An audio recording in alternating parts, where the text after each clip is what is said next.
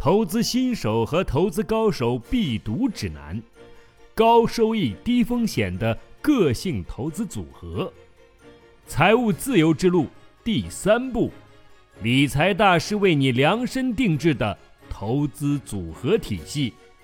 作者：波多舍贝尔，翻译：王习佑，朗读：荣哥。第五章：从蜗牛到老虎。一览投资的丛林。唉，所有认为金钱一无是处的人啊，他们都误入了歧途。因为食不果腹和衣不遮体的人，哪有心思去谈论理想和抱负？贝尔托·布莱希特。基金是你投资组合的一部分，正如我们所见，对于任何一个。没有财产压力的人来说，这是最佳的投资方式。然而，许多投资者仍然对基金丰富多样的投资方式置若罔闻。除了第二章中说到的原因——完美主义、恐惧以及对国家养老金盲目的信任，还有两个其他的原因。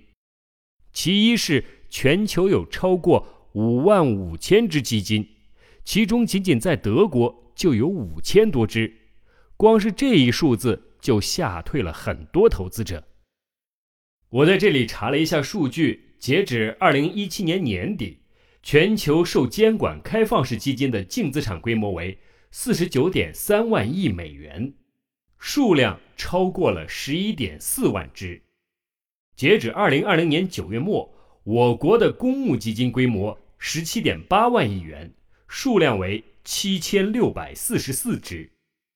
其二是针对不同的产品、领域和地区，有不计其数的其他投资方式，比如纯货币市场基金、只投资固定利率证券的定息债券基金、开放型和封闭型不动产基金、投资型不动产、房地产投资信托基金、混合基金、股票基金、特定行业投资基金。国家基金、不同形式的企业分红以及许多其他的方式，要了解这么一个庞大的产品丛林的全貌是非常困难的。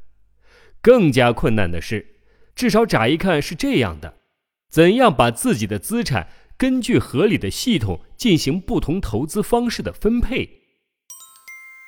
分散风险的秘密，我们已经确定了。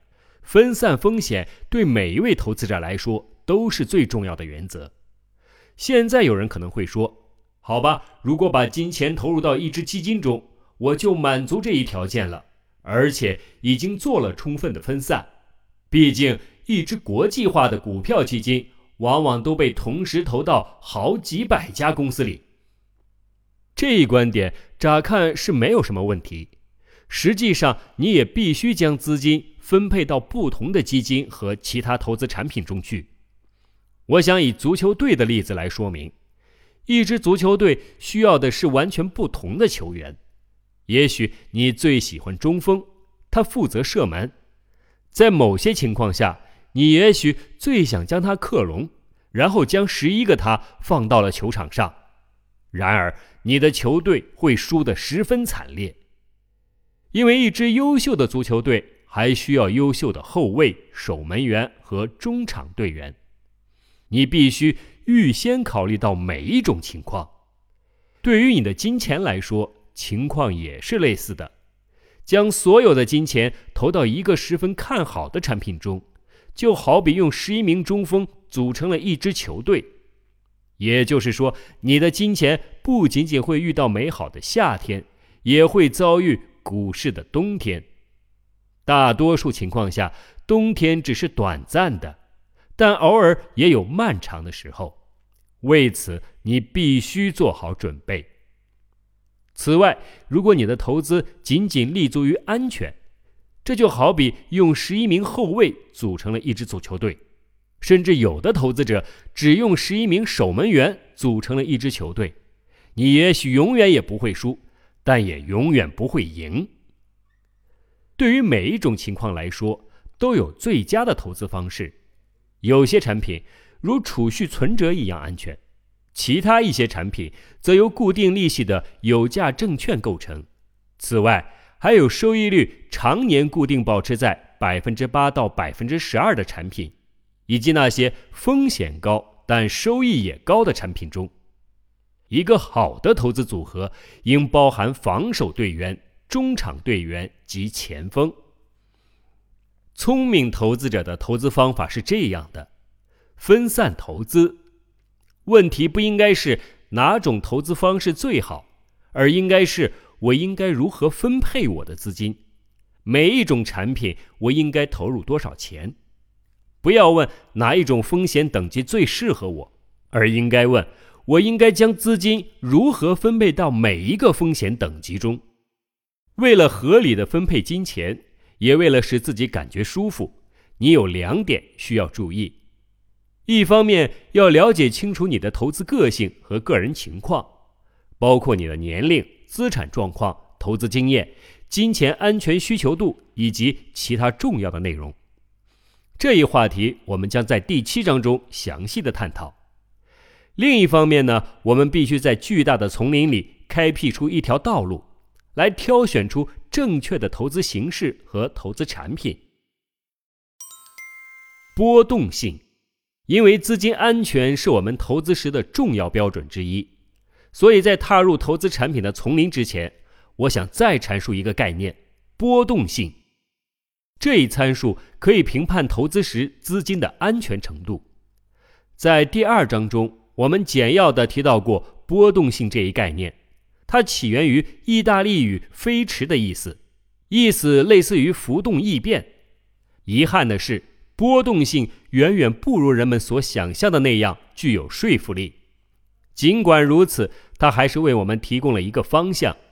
下面我会对这一概念进行简单的解释，并指出其所具备的效力范围。没有一个投资产品能够做到永远的平稳发展，波动随时都会发生，或小或大。跟踪一个投资产品的每日行情。你便会看到它在不断的起伏，这样的波动是可以测量的，同时也可以借此来评价产品的风险性。因此，我们可以说，波动性描述的是一段时间内的相对波动幅度。问题是，收益率发展的实际过程偏离了什么？如何对其进行衡量？我们需要一条线，并以此作为衡量的标准。这一条线就是收益发展过程中的平均值。这样一来，人们只要能简单的测量出收益率与其平均值偏离多远即可。在此举一个例子：假设一只基金在一年的时间里增长了百分之十二，那么这百分之十二就相当于这个过程中的平均值。现在来算一下。基金行情在这一年内会偏离平均值多远？此处会考虑百分之九十五的行情因素。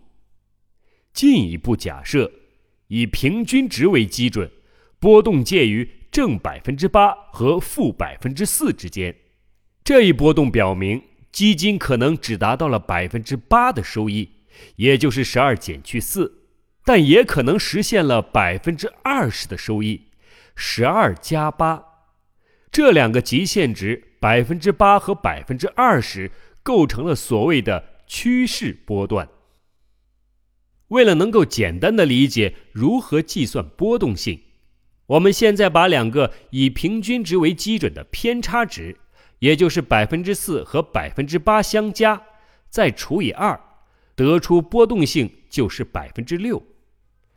我们可以将这一切看作是一条道路，道路的中间线对应的就是平均值的增长，左右行车道的边界对应的是趋势波段。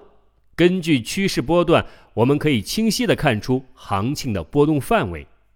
波动性向我们展示出了达到目标的过程中波动的强度。在我们的例子中，偏差刚好是百分之六。遗憾的是。这种测量方式不尽如人意，因为偏差值是负向和正向计算的。负向偏差就是一个重要的预警，意味着存在收益不如预期的风险情况。那么正向偏差呢？在收益高于预期时，我们很难察觉遇到了一个令人不快的风险。恰恰这一点就是这种测量方式的不理想之处。一只基金在一段时间内达到了比中间收益值高很多的收益，就被自动归类为高风险基金，因为其波动性较大。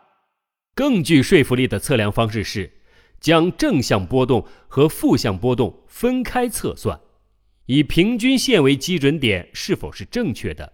我现在还持有怀疑的态度。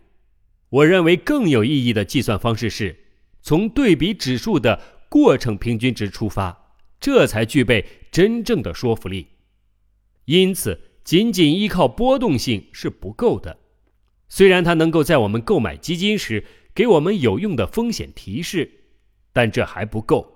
尤其是我们还没有从另一个重要角度去进行观察，如同收益一样，波动性也只能通过过往的数据进行测算。这就意味着这一数据在未来也可能与当前的测算结果大相径庭。因此，更好的建议是，如果我们不仅仅关注波动性，同时也关注了交易行情周期，尤其是基金的风险分散，会更有参考价值。总而言之，基金这只千足虫的活动空间越小，风险就越大。也许这一风险在近几年来没有通过波动性表现出来，但它确实是存在的。此外，人们对基金喜欢测量其三年的波动性，而对股票呢，只测算其一年的波动性。在本章的末尾，你会看到根据三年波动性进行了一个粗略的风险层级划分。大多数情况下，一年波动性更高，因为时间相对较短。波动产生的影响就相对较大。遗憾的是，这一参数只适用于投资基金和股票，其他投资产品需要进行单独的风险评估。但此处也适用黄金法则：对投资分散的范围越小，其风险就越高。真正有益的划分方式，现在是时候了。让我们拨开投资的丛林吧。虽然人们一直以来都在尝试对投资产品进行合理的划分，但我所了解的大多数投资者依靠那些划分方式，很明显无法应付投资的需求。现有的划分方式不是太粗略，就是太复杂了。因此，我们想采用一种能满足我们高要求的划分方式。这种划分方式应该易于理解，而且足够精准，还应该充满乐趣。我不想以对每一个选择标准划分星级的方式来烦扰我的读者，但是有经验的投资者可以了解一下我们的基金投资标准。根据标准普尔分级统计前三年的波动性，这是对负向波动的评级。根据投资行业和投资区域。风险和风险分散进行投资组合，由获得收益的大小及夏普比率确定。短期领域和长期领域在危机中与危机后的表现，基金经理的个人投资成果以及个人评价，将这些鉴定标准详细的展示出来，既没有意义又难以理解，既毫无头绪又十分耗时，因此。我将所有的投资产品分为六个风险等级，每一个风险等级用一种动物来象征。所有这些标准都尽可能清晰地通过以下的动物表现出来。借助这些象征，你可以轻易地重组你的投资组合。现在，我邀请你和我一起追随蜗牛、大象、老虎以及其他动物的足迹，来更好的。认识这些角色。